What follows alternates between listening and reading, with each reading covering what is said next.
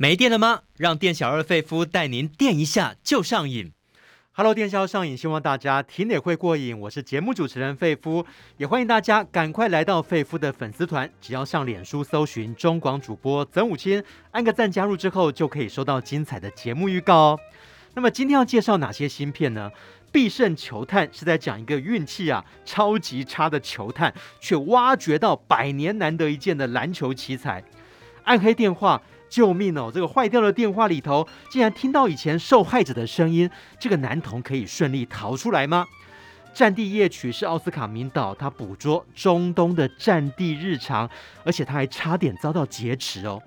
我们与爱的距离是一个残酷的青春物语，要看这个女主角非常温吞、非常安静的恩熙，到底会发生什么故事呢？在介绍新片之前，我们现在聊明星。喜剧明星不太简单哦，跟骗走观众的泪水相比啊，想要把人逗笑难度比较高。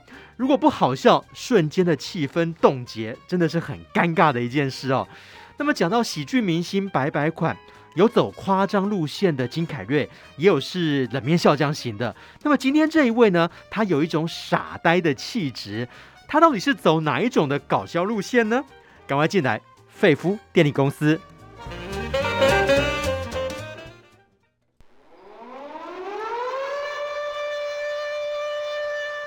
还在担心缺电危机吗？费夫电力公司给您最劲爆的电影大小事。好，今天要跟费夫一起揭开明星神秘面纱的是影评人佛洛阿德。哈喽，阿德。主持人好，各位听众大家好。顺便祝破十亿美金的阿汤哥票房纪录的阿汤哥本周生日快乐。哇，真的，我觉得太让人家嫉妒了。好莱坞金童，你看，帅到现在，即便成为一个中年大叔，还是一样帅，而且票房屡屡打破纪录啊。对，嗯，嗯，但这个世界上啊，有时候有那种拼命三郎式的，像阿汤哥，但也有。他就用小成本的喜剧电影或者是搞笑，就能够轻松破亿万票房的呃明星了。不需要上山下海，不需要出生入死。哇，阿汤哥会不会觉得在抱怨啊？怎么那么好赚啊？那今天我们介绍这个明星呢，就是亚当·山德勒，喜剧明星。我们对于他的形象，我来形容一下。可能大家会觉得他怎么都是穿着篮球鞋，然后那个衣服的 size 都比较大号一点哦，不管是衣服还是裤子，然后每次讲话的时候总是会有一些发语词，嗯啊呃，而且会传达出一种就是非常天真、非常傻的、非常呆的气质。但是呢，他的角色又受到大家的喜欢。来谈一下亚当·山德勒的明星魅力。对，亚当·山德勒。说实在的，真的是一个蛮 lucky 的人。嗯，那虽然他是一个处女座，但他没有像处女座那么的硬。嗯，而且他的作品啊，几乎都是那种白烂喜剧。是，那可是呢，他就是轻松的在一些喜剧里面呢搞笑，也不需要什么大成本啊，或者是像阿汤哥那样玩命。他居然个人的这种票房成绩有十五部创下了在美国的那个票房都轻松破了亿万的美金的记录。我想只能说现代人是不是生活太苦闷啊？需要看这些喜剧片来消遣娱乐一下。对，不过他大部分的这种。比较捧场的观众还是属于美国的观众啦，对，就海外的观众的他的票房吸引力当然比不上阿汤哥或布莱德比特等人啦。嗯，但是他真的是一个蛮幸运的人。嗯，那他的家庭呢是从俄罗斯跑来美国的犹太家庭。是哦，因为那时候共党革命嘛，就是他们这些犹太家庭都很有钱，都是难免遭到追杀，然后还有清算，所以他的。那个祖父辈啊，父母辈就逃来美国。嗯、那他的父亲还有他的父亲是，嗯，就那个学士资历还不错，是担任电机工程师。那母亲呢是护理学校的老师。嗯、那他的家庭生活也，跟阿汤哥他们那些破碎家庭哦出来的这些演员们会完全的不同。他是家里的老幺，然后哥哥姐姐们都很疼他，嗯、然后父母也感情很好。嗯、然后从小他的父亲就。带他们去打棒球，然后鼓励他，他算是那种有幸福童年的人。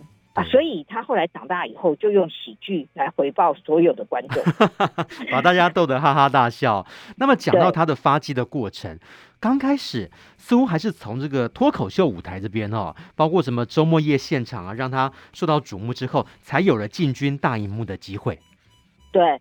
嗯，而且呢，应该是说他的犹太父母也虽然是很尊重他的选择，但也是让他受到很好的教育。他还是纽约大学艺术学系毕业的。哇哦，那他就是有他的天分啊。那随着十七岁的时候，他哥哥还鼓励他说：“我觉得你啊，很很喜欢挤眉弄眼啊，你很有喜剧天分。”那即使他是纽约大学毕业，他就觉得哇，大哥这样鼓励我，我就了了 k。嗯，所以呢，他开始哦。本来刚开始只能在像天才老爹那种连续剧里面做一些客串的演出，是那还好呢。周六夜现场就挖掘了他的喜剧天分，是然后他在周六夜现场一边当演员一边也写剧本，嗯、甚至他还发行了专辑。哦、就是美国有一种那种专辑唱片，对他不是唱歌的，他是用讲的，他就是讲他的那些喜剧的段子。哇然后，嗯，虽然这样子哦，他的第一张专辑就入围了葛莱美奖的最佳喜剧专辑。哇，这么厉害！对，然后他推出了三张哦，他的销售都破百万张哎，嗯、就美国人喜欢买那个哦，可能跟我们听相声段子是一样的，就是没错没错，会把它买回家慢慢听这样。对，后来他有些电影哦，像是《阿呆闯学府》。高尔夫球也疯狂，可能大家会比较陌生哦。但是就像阿德讲的，它的成本呢非常的低，但是回收非常的好，这个应该算是片商最喜欢的类型。然后我们特别介绍一部片《婚礼歌手》，这个《婚礼歌手》啊，首周的票房成绩就超过两千两百万美金，也算是他一炮而红的作品哦。他在里面尤其跟这个荧幕搭档。朱尔巴利摩他们合作起来默契十足，他在里面演一个怀抱巨星梦的落魄歌手。到底这部片他可以成功的原因有哪些啊？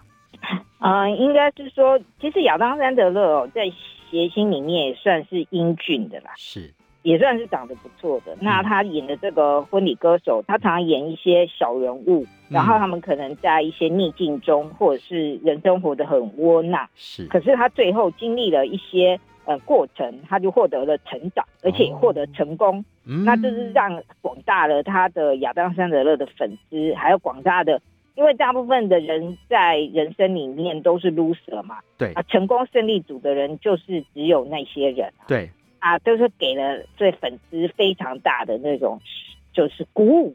就是说，即使我们跟他一样是 loser，但我们看完电影以后就会觉得，哇，人生充满希望，有一天我可能也可以咸鱼翻身。然后他这个婚礼歌手就是这样，然后就是事业不顺啊，女友觉得他很窝囊，就抛弃他。还好他遇到了朱儿巴利摩这样的一个可爱的女孩，然后他就展开了勇敢追爱的过程。而且他在这部电影中，他还唱马丹娜的歌，哎，哇，真的啊。这个电影对他为什么重要呢？这是他第一部全球票房破亿美金的电影，然后美国当然是非常的支持他，美国的观众哦也是借由这部片呢就肯定他的喜剧的才华。那刚刚阿德有讲过他的角色的类型，他特别会诠释那一种看起来就是傻傻的，但是傻人有傻福啦，就是好人到最后一定会有好报，尤其是他可能是非常的认真。然后呢，就是非常的真诚，最后呢，这个好运就会降临在他的身上。对，那当然这个是呃电影里面才有的神话。嗯。哦，嗯、一般的，但是电影就是做梦的地方了。对呀、啊。那亚当·山德勒也是一个蛮特别的人。我们台湾那时候就是很喜欢给他取的片名都有阿呆呀、啊，或者是呆呆呀、比如说一九九八年的《呆呆向前冲》。嗯。就是好像也不知道是不是应该感到有点难过，因为像阿诺他们都是魔鬼啊，然后那个。布鲁斯威利都是终极或者神鬼呀、啊，对不对？对对对。但是呆呆听起来也蛮萌的啦，对，也蛮可爱的哈。好，这个是喜剧明星哦。嗯、那接下来，呃，大家都在想说，那这样的喜剧明星有没有演技呢？我们要特别讲一部片哦，《恋爱鸡尾酒》。他在《恋爱鸡尾酒》呢，对呃，就是演一个好像有些神经质的一个小商人哦。那里面可能搞笑的成分没有那么多，也没有恶搞的元素，它充满这种黑色幽默感。对，也是一个是蛮 loser 的那他就是不是很顺，也不敢去谈恋爱。对。可是经历了一些过程之后，让他就获得了真爱。嗯、然后这次这个他在这部电影里演出，也让他首次的被提名金球奖的最佳男主角奖。是。然后到目前也是唯一这一次。嗯嗯嗯，离这个演技奖也许是最近的一次哦。那他当然演过很多的喜剧片，我们来点名一下，包括《抓狂管训班》。那后来呢，也跟小朋友一起来演出这个《天方夜谭》，甚至跟他一群好朋友，就喜剧咖一起来亚当等大人哦，就是大家呃一起来闹笑话哦。但是我要特别介绍一部片，搞笑路线哦，你搞笑到最后如果不好笑，其实也会成为金酸梅奖取笑的对象哦。他这个龙凤大双胞啊，拿下一个记录，就是金酸梅奖的十项全拿。百分百的获奖记录，那到底又是出了什么状况嘞？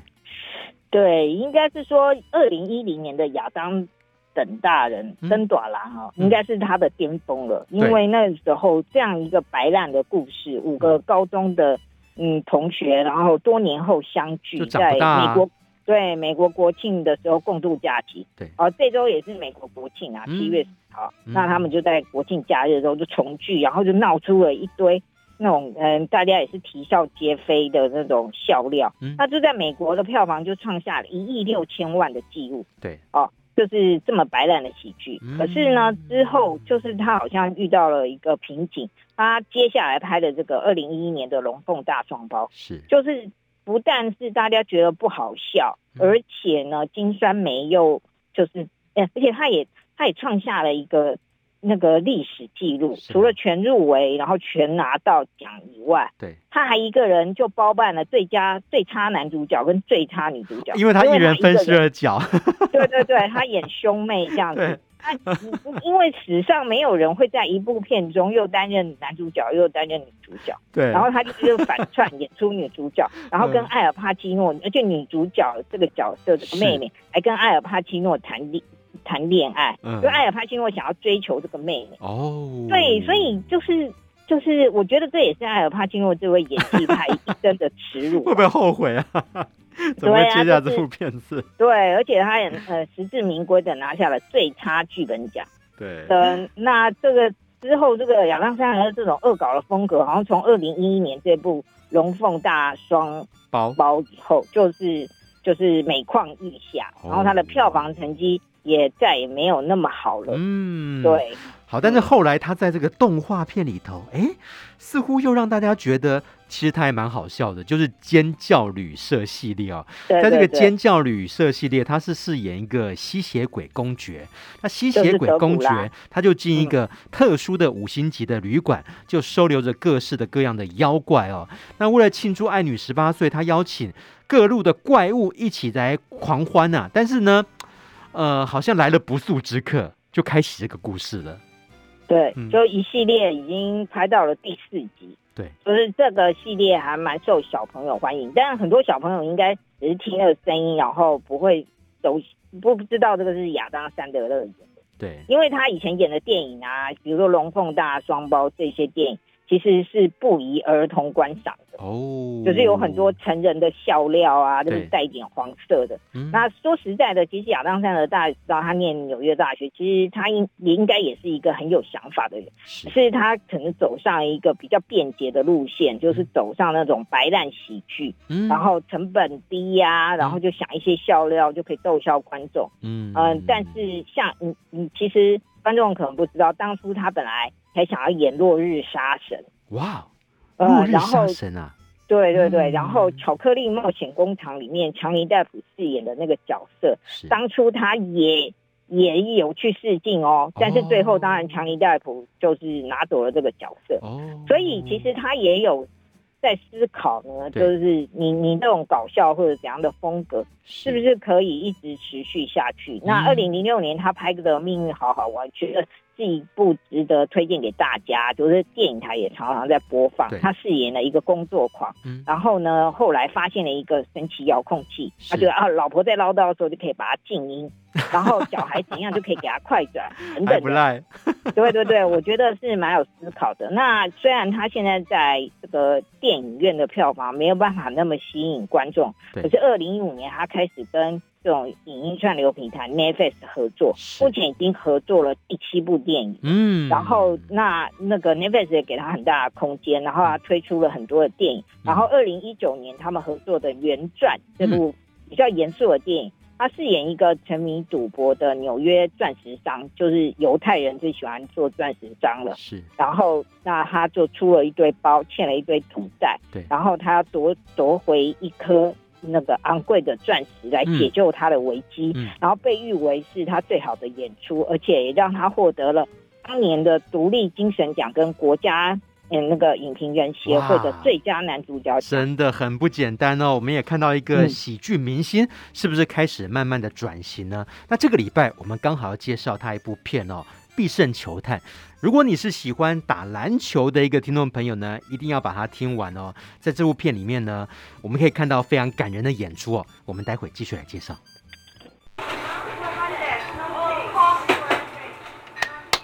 店小二，电影套餐怎么卖？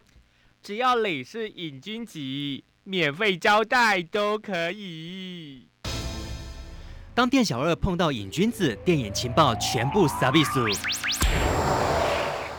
好，欢迎大家来到店小二费夫今的电影餐馆。但是在开张之前，还是宣传一下，赶快加入费夫的粉丝团，只要在脸书上面搜寻中广主播曾武清就可以了。好，今天在线上我们邀请的是影评人弗洛阿德，我们来介绍这一部片《必胜球探》。阿德喜欢看篮球吗？呃，我很抱歉，我不是 NBA 的粉丝，哦、我也看不懂。哎，可是相较于其他的运动球类啊，包括有人就质疑说什么棒球啊，为什么要从一垒这样跑跑跑跑跑跑回到本垒？篮球应该比较简单嘛，嗯、你就是只要把它球投进去就好了嘛。对对。可是篮球应该也是非常多人就是喜欢的运动，对，因为它也可以算是一个比较属于一般大众平民都可以参与的运动，不像那种高昂的网球啊。或者是其他的那种运动，对，嗯，尤其其他运动可能需要大的场地啊，才能够踢足球、打棒球。那篮球它快节奏，然后一般的青少年朋友也非常的喜欢哦。好，必胜球探就在讲这个篮球的故事，在里面讲这个亚当·山德勒，他就演一个球探，是不是？对，这个球探好像命运蛮惨的。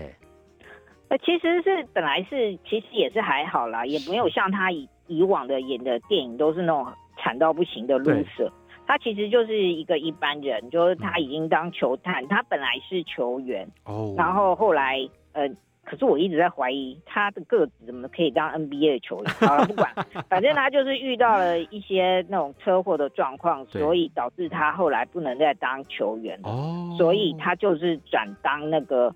就是嗯，球探，嗯，因为他对于这个篮球非常的有那种想法嘛，然后他本身也当过球员，所以他要去挖掘年轻有潜力的球员。哦，因为 NBA 需要太多的年轻球员了。嗯，那他就是做了九年。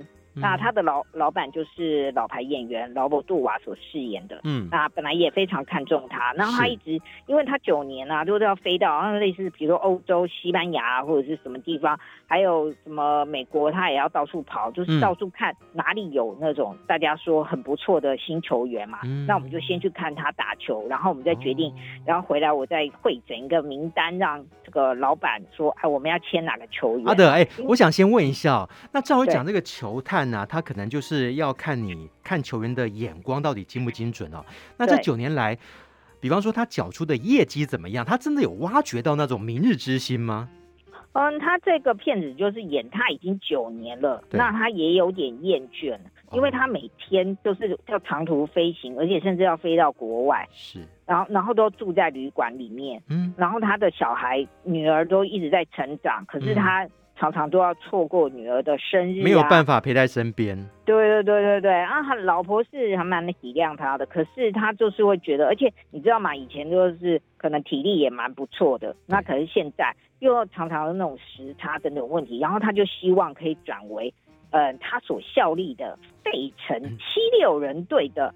教练，嗯，那本来老板是答应他说，好啊，我是你你也那么辛苦了，我就把你转成这个教练。没想到老板突然就猝死，然后小老板接手，嗯，那二这个富二少呢就野心勃勃啦，又又叫他，就跟他说，你还是要继续去当球探。哦，然后让他觉得就是，哎，嗯，原来老板跟我说的，原来那个承诺就不算。对呀、啊，本来漂泊的生活，现在。又成为这个幻影哦，本来想要寻求一个安定的日子哦，那现在哎，是不是机会也来了？他找到这个年轻人，这个年轻而且是一个年轻爸爸。对，因为小老板就跟他说：“嗯、好啦，你再辛苦一点，你帮我找到一个非常好的明日之星，对，我就考虑再把你转为教练。哦”所以他就在去西班牙的那个看到。哎，没想到西班牙也有人在打篮球。有啊有啊，西班牙很厉害，像各国都很厉害，对。啊啊哈，然后就在西班牙的街，他他就是嗯，就是在篮球场上并没有看到什么他觉得不错的，没想到就在路上的那种斗牛的场景，就西班牙也有一堆人会在街头的这种篮球场就在那边斗牛嘛。然后他看到一个非常优秀的这个、嗯、这个球员，他觉得他就像一个。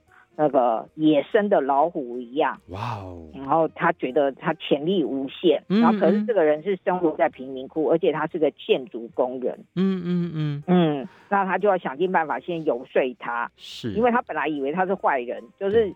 就就一直跟踪他，然后在那边说我要带你去美国，然后他又不会讲西班牙文，应该是骗子吧，诈骗集团的。对 对对。对对，然后后来他只好打电话给他认识的那种知名的球员，然后让那个球员用视讯跟这个跟这个西班牙人，就是所谓的 Ball，跟他讲说，哎，嗯，然后他说我是真的认识他，他真的是球探啊，对对对对，终于确认他的身份了。对，然后他要把这个人从这种贫民窟带到美国.而且这个男的，因为他十八十九岁的时候就跟女友生孩子，嗯、然后所以所以家里有他的女儿露西亚，哇。然后还有他的妈妈，嗯、就是他们就是母子一起照顾自己的女儿，嗯、然后他现在要去 NBA、嗯、去美国赚钱了，嗯、那就是要跟他们分离，然后他很思念家里，然后就住在饭店里啊，然后亚当·山德勒就要。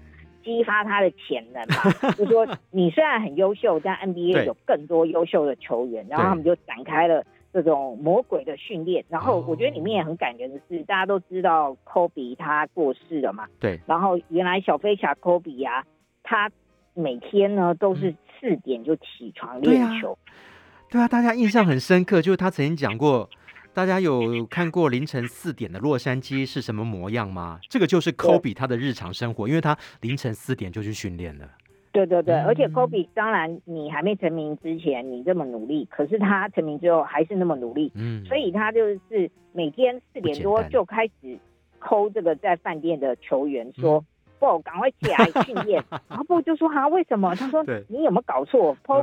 那个科比这么厉害，他说每天四点你也给我起来，嗯、然后就在费城的这个叫他去跑步啊，跑山坡啊，然后做体能训练等等的。我觉得有一个就是最好笑，后来他终于达到那种，你就不用你设定几分钟、嗯嗯几秒钟要跑到山顶，结果那个他终最后终于做到之后，然后他到山顶的时候，后就就把手往天空举，然后说、嗯、Rocky，哇，跨足到这个全集电影里头了。不是，因为 Rocky 本来就是在费城啊，对，然后他也是他好像 Rocky 也会跑到那个山坡去训练吧。OK，好，我想这个应该是运动迷、篮球迷会喜欢的电影哦，尤其在这个奋斗的过程当中，也许这个小爸爸、这个明日之星跟这个球探，他们本身都有所谓的心魔要互相的克服哦，从对方的身上也许可以找到这个解决的契机哦。我们最后也给必胜球探一个电影指数吧。伯乐找到千里马。四颗星，然后这部片子的片尾还有非常多这些呃伟大的这些球星以前的那些新闻图，嗯，这种影片，OK，然后推荐给所有的球迷。好，我们待会来介绍其他类型的新片，不要错过了。欢迎大家回到电影下就上瘾。你喜欢看电影、聊电影吗？赶快加入我们的行列！只要在脸书上面搜寻中广主播曾武清，按个赞，加入粉丝团，就可以收到很多的电影资讯哦。我们今天请到的影评人是佛罗阿德，来讲《暗黑电话》。电话在恐怖片里头呢，是一个非常关键的要素哦。每次在剧情非常紧张的时刻，这个电话响起来，哇，每个人那个头皮发麻。那尤其在《暗黑电话》里头。这个电话不是坏掉了吗？坏掉的电话怎么还是会在响？这更加恐怖哦。阿德先来聊这个故事。对，那其实这是一部那个气氛很足的恐怖电影。嗯，但是其实大家如果要看里面，有些人喜欢看恐怖片，就是类似像《十三号星期五》那种充满了血腥杀戮，但本片并没有。哦，哦本片不会出现那种血浆乱喷的一个场景。那种画面不会，对，并没有。嗯、那他这部片应该也是，呃，因为主角呢是两个小童星，对，那那他们年纪都很小，都是可能是那种顶多是国中生啊，甚至国小生。嗯、哦，所以但导演也说他在拍这个片的时候，他也怕小童星吓到，哦，就帮他做了很多的心理建设。所以呢，那种。这这部片子其实我觉得小朋友看也是 OK 的，嗯，因为他已经过滤掉很多我们不应该看到的，嗯，的那些恐怖的会有害心理健康的画面。那到底这个小男孩他是受到什么样的遭遇？他是一开始的时候就被人家绑架吗？对，就是其实小男孩呢，在学校跟家庭呢都会受到了一些霸凌跟暴力，是，那所以他的个性就是。可能比较退缩，比较懦弱。嗯，那他有一天就在就是那种上学的途中啊，就有那种哎，再次告诉各位啊，那个坏人给的糖不要吃，然后坏人要表演魔术给你看也不要看。嗯，然后就是医生霍克所饰演的这个打扮成是魔术师的人。对，然后呢，他就跟小孩说：“哎，我可以。”表演魔术，你要看吗？嗯，但是这个魔术是不能看的。于是他就被他绑架到一个他不知道在哪里的一个房子里。啊，天哪！对，嗯、那就是这状况就非常的恐怖。对，然后更恐怖的事情，那个墙上有一个坏掉的电话，嗯、那电话居然会响起来。嗯嗯嗯。那我们看得到这个男主角，我不是说这个小男生哦，这个坏人他的真面目吗？嗯，医生霍克其实没怎么露脸，因为他一直都戴着恐怖的面具。哎呦，什么面具啊？那对，那其实医生霍克是因为他之前跟导演呢史考特，那导演他之前拍过《奇异博士》跟《驱魔》嘛，那他们曾经合作过，那他这基于合作的情谊来客串这部电影。但其实虽然医生霍克从头到尾几乎都是戴着面具，嗯，但他呢一手拿着红色的气球，黑色的气球，哦，看起来。真的是蛮恐怖的，嗯，然后就是那种气氛，然后甚至，呃，他有拿着皮鞭，那当然导演没有让我们看到他鞭打这个主角或者是以前那些死掉的小孩对的画面，但是呢，你就是会感觉到那种阴森跟不安的气氛，然后那这个。这个小演员呢，他被关了之后，嗯、那他应该要如何的求生？嗯、原来他求生就是一般我们在恐怖片里面，可能一来就是他自己想办法嘛，外外来就是警察或家人要想尽办法来救他。对。可是在这部电影中呢，这个小这个小男主角，他本来的个性不是比较懦弱跟退缩嘛？对。那他就要想办法自救。那他自救来自于的。这种勇气是什么呢？嗯、就是那个坏掉的电话，啊、因为坏掉的电话里面有以前被这个同样是这个恐怖的绑架儿童的杀手绑架的那些死掉的小孩，嗯，那些小孩的鬼魂，嗯，就透过电话是来鼓舞这个男主角哦，叫他活下去，然后跟他说你要怎么逃出去。这个是来自灵界的声音，也就是说电话响了。他接起来之后，里面讲的那些讯息、那些声音，都是之前的受害者。对哦，然后在他们的鬼魂也会出现。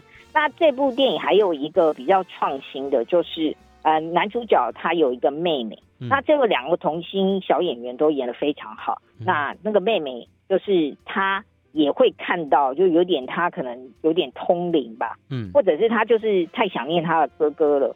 他也会看到那一些之前，呃，他们小镇上的那些受害者，对，那些受害的小孩就会出现在他的面前，嗯，告诉他，哎，一些线索，然后他再提供给警方，嗯、然后他们就里应外合，希望能够找到男主角。嗯、然后一方面，小男主角他拼命在求生嘛，嗯，那因为有时候你想逃跑或什么的，本来是快成功了，这时候又被发现，是又被绑架犯发现，然后哎。嗯然后继续，他接下来又要怎么样再想办法？然后外面的话，则是他的妹妹也收到了这些受害小孩的鬼魂的指引，要找到他的哥哥。嗯、所以这这部这整部电影呢，就是在这种非常紧绷、这个很恐怖、惊悚的情况之下，嗯、观众就会一直提心吊胆，直到最后。嗯，然后它里面也是一直集中在那个。密室里面，对啊，哦、那种密室在地下室里头那种阴暗，然后非常封闭的气氛。每次电话一响，哇，我想那个大家可能看到现在就受不了了、哦。那里面我一直很好奇哦，就是那这个连环杀人魔，尤其是针对这个儿童当做他下手的对象，他动机到底是什么？嗯，他没有讲这个动机。嗯，因可是哦，虽然有一些观众那也是会抱怨说，为什么没讲动机？但事实上，有些人他就是变态的恋童啊，你你又说他有什么动机？因为这部片并不是在讲医生霍克的那种心灵的状况，他主要是在描述两个小童星，嗯，然后两个小孩子兄妹，嗯，然后他们要怎么样？就是逃出生天，嗯，所以着重的是在小孩的心灵路程，而不是犯罪者他为什么究竟要这么做。那其实每一通电话它的出现是不是都是关键，都是一个关键的线索？他能不能够逃出去？嗯，对对，要怎么样逃出去？那也是锁定了美国的小镇啊，就是丹佛市的小镇。那值得一提的是，这部电影啊，就是很多人看了看，觉得好像有点像史蒂芬金那种小说里面，就每次发生在小镇里面。然后很多青少年还有儿童，他们遇到的事情啊，像小丑那种电影这样。那因为这个是根据史蒂芬金的亲生儿子，他叫乔希尔，因为他不想让人家知道他是史蒂芬金的儿子啦，所以他取了一个笔名叫乔希尔。嗯。那乔希尔他的短篇小说改编的，所以这部短篇小说也颇有乃父之风。那你觉得呈现起来哦，就是他整个风格有跟他爸爸一样吗？对对对，都是在那种小镇里面，哦、然后嗯，这种一群小孩或青少年，嗯、他们所遭遇到的一些恐怖，然后离奇的事件啊，有时候再加点灵异。嗯，对。然后这部片子的那那小男主角呢，就是梅森·塔姆斯所饰演。嗯、然后他好像没有演过几部片子啊，嗯、但是他表现的非常的杰出。嗯，然后演技也非常的优越，非常看好他的未来，希望他以后。不会走歪，可以成为杰出的演员。嗯，里面最恐怖的点，或者说你觉得最让大家吓破胆的部分，哪几个段落？嗯，我觉得还蛮多的。例如像他有一场戏，就是嗯，他从冰箱里爬出来，是，然后在里面哭泣的戏。哦、然后，然后他哭到了他那那时候导演说，哎、欸，他就是哭到好像。不能控制，嗯，就小朋友非常的入戏啊。嗯嗯、那还有就是像那个女演演妹妹的这个小童星啊，她、嗯、那时候也有一场那种被爸爸体罚的戏，哦、然后那这个也是让大家觉得他们都演得非常的好。嗯嗯嗯嗯，好，就看这个暗黑电话要如何帮助这个小男孩哦逃出去哦。我们最后也给他一个电影指数吧。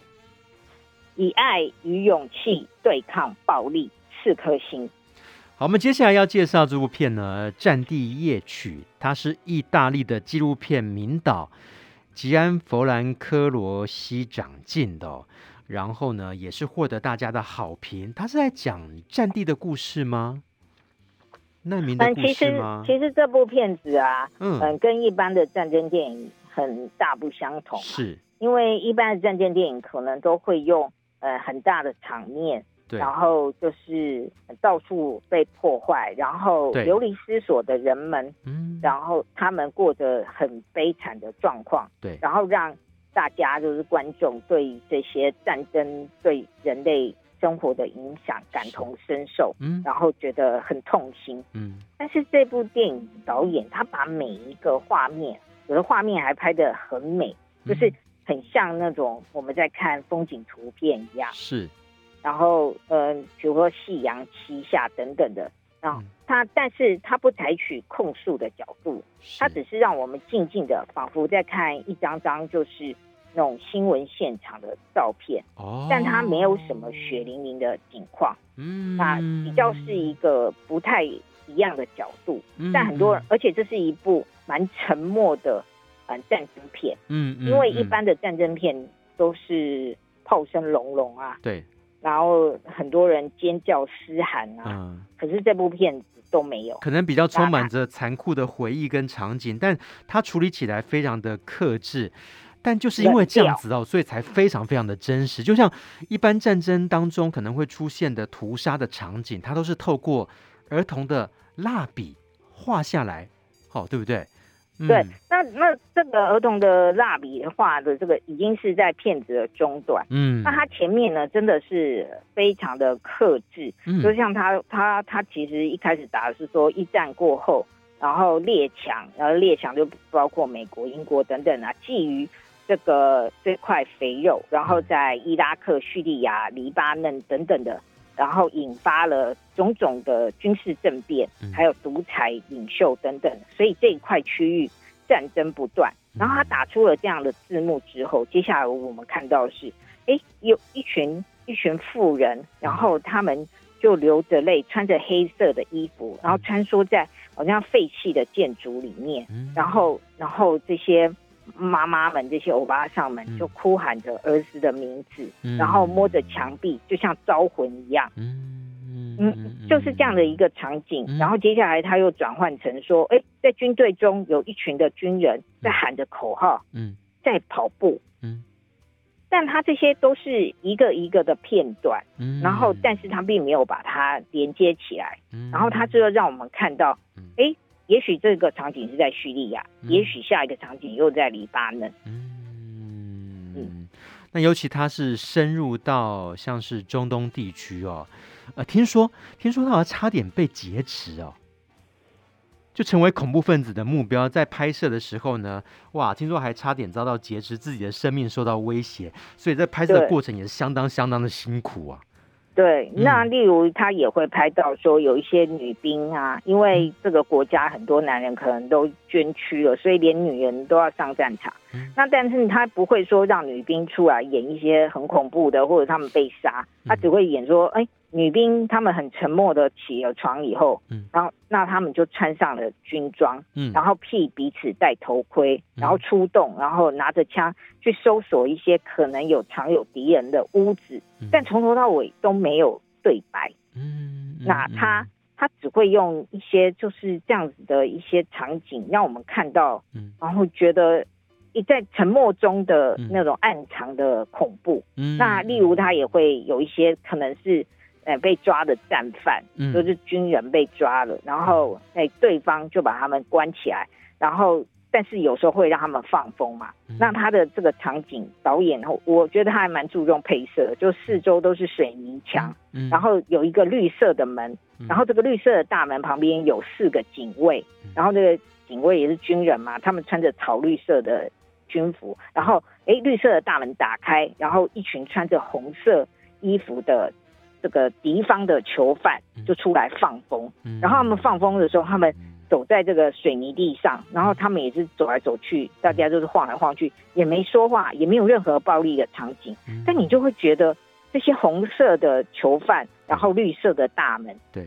哦，就是有一种让你他们什么话也没说，但你就会感觉到其中的那种肃杀的气氛，就会体会到战争的无奈。因为战争真的是没有人是赢家哦，每个都是输家，你都要付出一些代价，可能是伤亡或者心理的创伤。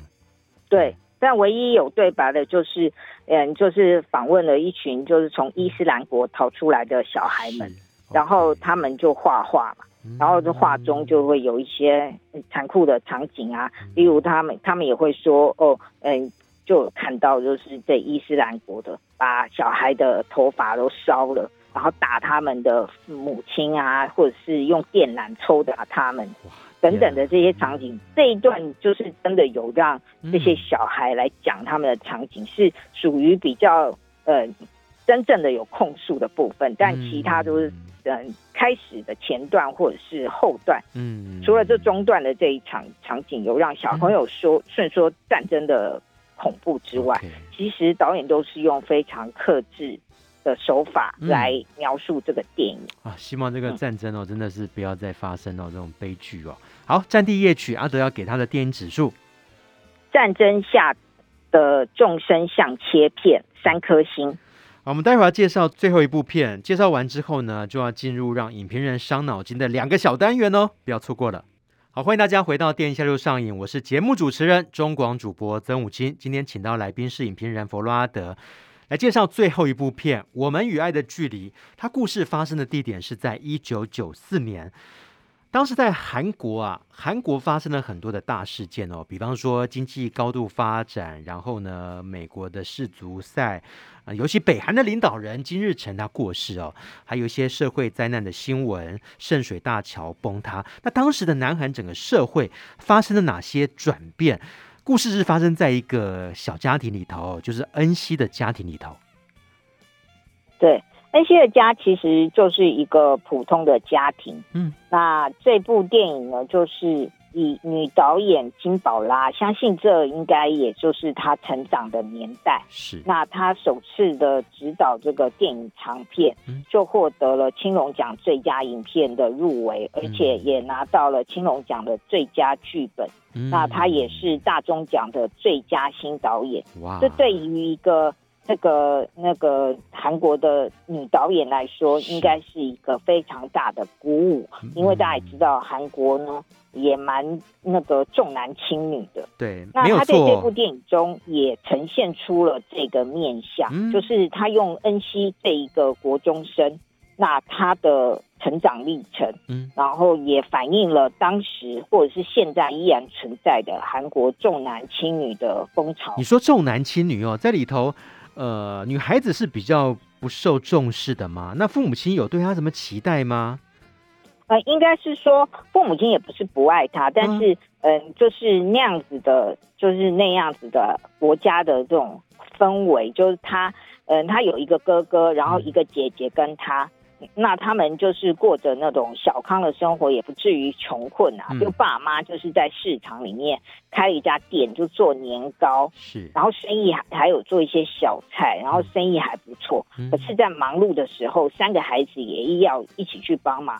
可是，在父母的眼光中，都是觉得哥哥才是最重要的。哦，因为哥哥一来是老大，二来他是男生嘛。对，那父母都会寄望说，呃，将来要靠儿子啊。那所以所有的资源几乎都集中在哥哥的身上，然后姐姐呢也有姐姐就是不满，那这样姐姐可能成绩又不好，姐姐呢就是就是有点是那种叛逆青少女，就有时候会翘课啊，甚至没去补习，但是就是跟男男朋友鬼混这样。嗯那那他是那恩熙是老幺，那他就乖乖的。留着这个妹妹头，然后还乖乖的，就是一个小孩子。可是他也有他的烦恼。那导演很聪明的，把韩国那时候发一九九四年啊发生的这些呃社会或者是政治的大事，然后穿梭在嗯他的生活里面，就是说呃，然后来描述从一个少女的成长，然后描述了呃衬托的当时的社会背景，例如他在呃那个。爱情的烦恼是，她已经有交男朋友了，但他们是属于那种纯纯的爱，就牵牵手这样子。对，可是也是保了，呃，就是女主角恩熙主动的跟她的也是国中生的男朋友说：“那我们来试试看接吻，好吧？”嗯嗯，嗯之类的。然后，可是后来被哥哥发现了，哥哥就是就很生气。然后，那韩国的人呢，就是男生就是对妹妹，尤尤其他们都是国高中生嘛。啊，哥哥在学校的压力也很大，因为他是父母的寄望所在，父母都希望他考上很好的大学。嗯，然后他跟妹妹有冲突的时候，他就用 K 妹妹的方式。啊，这么残忍哦！对，就打他啦，可能就打巴掌那些啦，哦、就也不是说打到变成鼻青脸肿那种，嗯、但是就是会打他这样子。嗯，那他就是对爱情就是有向往，可是哎，男友就那时候的嗯、呃、青少年谈恋爱，可是她的男朋友看到别的女生又去跟别的女生，嗯，就是暧昧，然后让她很失望，然后这时候又有哎小。小她一届的学妹来跟她说：“嗯、我觉得你长好漂亮，我好喜欢你。嗯”嗯，那她又陷入了哈，我我该喜欢男生还是应该喜欢女生？那他在学习上成绩也不是很好，妈妈就劝他说：“你一定要上大学哦，不要像我。”其实妈妈以前成绩很好，但是妈妈的家庭，因为妈妈的那一辈，一九九四年的在更前面，那时候社会就是也是栽培男生嘛。嗯、那舅舅。虽然很不成才，但是妈妈就必须，嗯，就是中断学业，然后去做工什么的，来供养自己的兄弟去念书。所以妈妈一直在鼓励他，可是他对课业没兴趣，他有兴趣的就是在课本上乱画漫画。嗯，所以他在学业上跟感情上，他都处于一种青春期的迷惘。再加上他在他的颈部又长了一些异物，可能就是。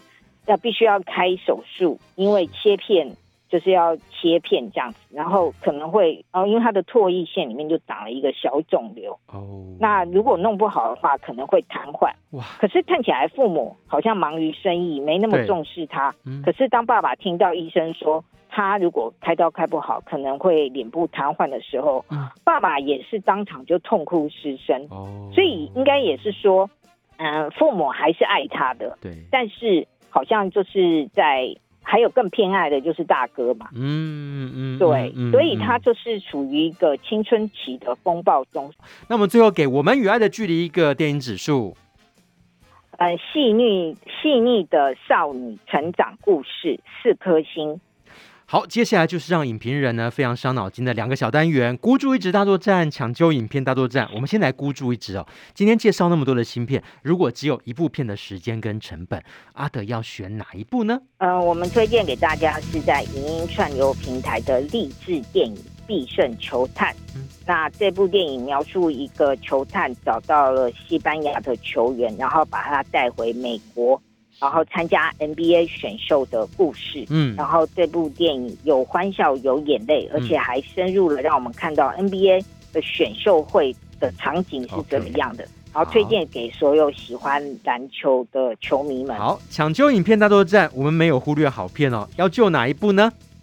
嗯，要推荐给大家的是，嗯，《午夜弥撒》这部电影。嗯那虽然这是一部小成本的制作，而且从头到尾几乎只有四个演员，嗯、他们在教堂里面，然后见面会谈。嗯、那描述的是美国的中学里面的枪击校园事件，已经发生过好几年了。嗯、然后被害者跟加害者的父母，嗯、他们在这个教堂里面对谈，然后倾诉他们彼此丧的心声是，然后其中有哭泣，有愤怒，有共同的感伤，嗯、但他们所有的共同点都是，Okay. 他们都失去了儿子。嗯，那在美国最近通过新的枪支管制法案，但是大家当然都知道，嗯、那都是无无关痛痒的小小修改而已。嗯，那相信这样子类似的校园枪击悲剧还是会不断的发生。对啊，然后把这部电影推荐给大家，很无奈啊，让我们一同醒思。对，嗯、美国总统拜登来。来看一下吧，哈，好，因为时间的关系，只能跟影评人佛洛阿德聊到这边喽。非常感谢阿德，谢谢，谢谢。提醒大家，周末的时候可以打开中广新闻网收听我们的节目，也可以在 YT 上面、在博客上面都可以搜寻得到。电一下就上瘾，这个瘾呢是电影的瘾，也希望大家帮我们分享出去哦。我是节目主持人费夫，下礼拜再见了，拜拜。